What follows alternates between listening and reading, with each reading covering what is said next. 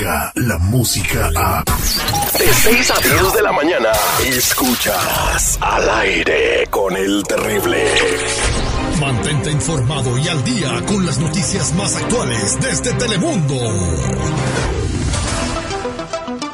Muy buenos días. Cuando son 33 minutos después de la hora, estamos con Duny Elvir desde la sala de reacción en Telemundo para toda la nación con todo lo que está pasando, lo más relevante en el mundo de las noticias. Y le damos los buenos días. Muy buenos días, Dunia. ¿Cómo estamos?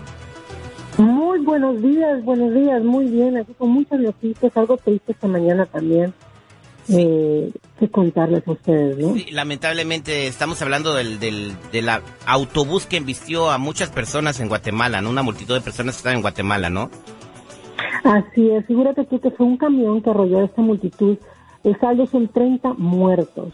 Al parecer esta tragedia ocurrió mientras las víctimas, irónicamente, estaban reunidas en una carretera oscura estaban esperando detalles porque había un cuerpo de una, de una persona que había sido atropellada previamente.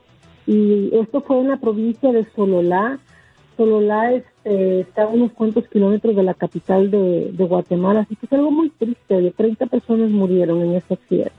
30, 30 personas murieron. Qué lamentable, ¿no? Eh, ¿Qué, habrá pasado? No se sabe si fue, o sea, no, no sabe qué sucedió. Se le pararon los frenos al autobús. Hasta el momento las autoridades... Buenos días, Doña. Hasta el momento las autoridades, en su primer reporte, de acuerdo al servicio de peritos, dicen que el, hay, hay derrape de llantas del carro, entonces probablemente sí fueron los frenos, una falla técnica lo que provocó este lamentable accidente. Qué lamentable, ¿no? Eh, pues, eh, pues, que descansen en paz esas personas que perdieron la vida, Dunia. Y, seguimos hablando eh, de personas de Centroamérica, ya que está avanzando por Chiapas otra caravana de inmigrantes, ¿verdad, Dunia? Así es, figúrate tú, son 1.200 personas que están formando parte de esta nueva caravana. Y bueno, pues es, es impresionante ver el número de, ahora sí, centroamericanos y en esta caravana van hasta cubanos. Esta salió rumbo hacia los Estados Unidos el martes, va avanzando, se va moviendo y el grupo llegó a la a Escuintla, en el estado fronterizo de, de Chiapas, y bueno, están otras caravanas también que comenzaron a organizarse ya a, finales del año pasado, provocando pues también críticas, ¿no? De, ya no solo de Estados Unidos, sino de otros puntos del continente americano, porque ya son demasiadas caravanas, son muchísimas las que se han ido formando, ya no saben qué tan legítimas son, y aunque se entiende que hay muchísima pobreza en todos los países, no tiene por qué México estar pagando los problemas que han sido creados por los gobiernos centroamericanos. Es parte de las críticas que, tienen algunas personas, ¿no? Sí, eh, pues eh, está caminando rumbo a los Estados Unidos. Bueno, muchos de ellos están pasando, eh, a pesar de la seguridad que hay en la frontera, están pasando de todos los días 20, 30 personas y tratando de buscar su asilo político. Y también se sabe que hay personas de, de eh, no sé si vengan necesariamente en caravanas, Duña, pero hay personas también del continente africano que están en territorio mexicano esperando también pasar a los Estados Unidos. Sí, estos ya tienen muchísimos meses que han estado ahí. Y el problema es también que, mira, mucha gente no logra pasar, entonces se van quedando afinados en Tijuana. Y aunque en Tijuana a la mayoría de ellos ya les han dado permiso de trabajo, aunque tengan permiso de trabajo, mucha gente no encuentra trabajo. Y también están las, las señoras que se vinieron solas con los niños. Si se van a trabajar, ¿con quién dejan a esas criaturas? Entonces es un problema atado a otro montón de dificultades que ya traen estas personas. Y que, como te digo, se van quedando ahí en México y aunque México es un país de transición, es el que se está llevando la peor parte de todas estas caravanas. Exactamente. Eh, y por último, eh, Duny Elvir, eh, hay preocupación eh, porque los jóvenes están empezando a usar la Viagra como, no sé, como si fueran eh, tragos de Coca-Cola, ¿no? lo están usando como diversión o, o, no sé qué pex, pero jóvenes están pues consumiendo Viagra y, y el Departamento de Salud de Estados Unidos está preocupado.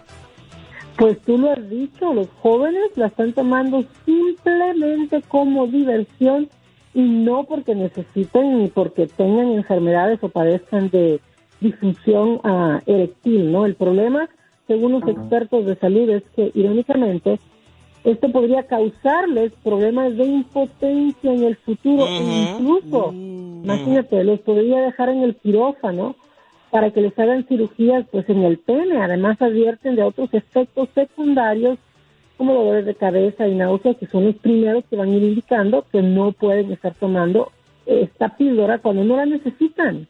Exactamente, pues cuando uno está joven, está lleno de, pues le circula bien la sangre, que es lo más importante, ¿no? Entonces no necesitas estar siendo ayudado por ningún eh, tipo de suplemento o alguna pastilla que te vaya a, pues a crear este tipo de, de reacciones en tu cuerpo, ¿no? Pero bueno, en fin, eh, quieren experimentar, quieren sentirse diferentes y a rato, como tú dijiste, Dunia Elvir, van a pagar las consecuencias cuando tengan 50 años. Bueno, ni yendo a bailar a Chalma va a bailar el muñeco. no, y está tremendo porque muchos de estos jóvenes le dijeron a, a los expertos que hicieron el análisis y el estudio que tienen años tomándolas. Algunos comenzaron a tomarla desde los 15 años de edad. Oye, ¿no, no, no será adictiva?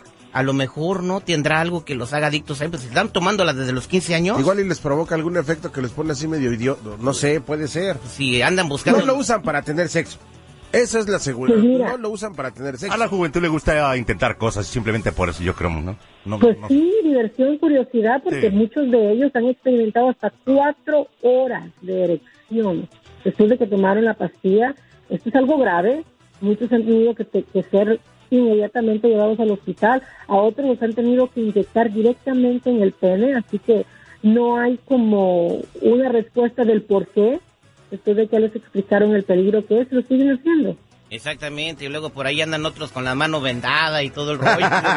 Crema para las quemaduras y todo ese rollo. Terramicina. ¡Ah, qué buena medicina! Ay, Dios mío. Ay, ya para cerrar este noticiero, eh, Dunia Elvira, hace unos minutos en la conferencia mañanera, Andrés Manuel López Obrador le agradeció a los senadores por cambiar eh, la reforma al artículo 108 de la Constitución que va a permitir juzgar al presidente de la República Mexicana. Falta que cumplan. Hay, un montón de artículos ahí que nomás lo tienen de adorno. ay, ay, ay, Dunelvir, muchas gracias por toda la información como el día de hoy y te vemos en Telemundo desde a qué horas. Desde las 2 del mediodía los espero para servirles con la información a las 5, 5 y media, 6 de la tarde también. La guapísima Dunia Elvir. Y esos mismos horarios son en Telemundo en todo el país, donde quiera que vivas. Si vives en Chicago, si vives en San Francisco, si vives en Memphis, si vives en Kentucky, si vives en Dallas, donde quiera que los escuchamos, ahí sale a la misma hora. Muchas gracias, Dunia. Nos escuchamos tomorrow. Innovando la manera de hacer radio. Al aire con el terrible. Descarga la música a. Escuchas al aire con el terrible. De 6 a 10 de la mañana.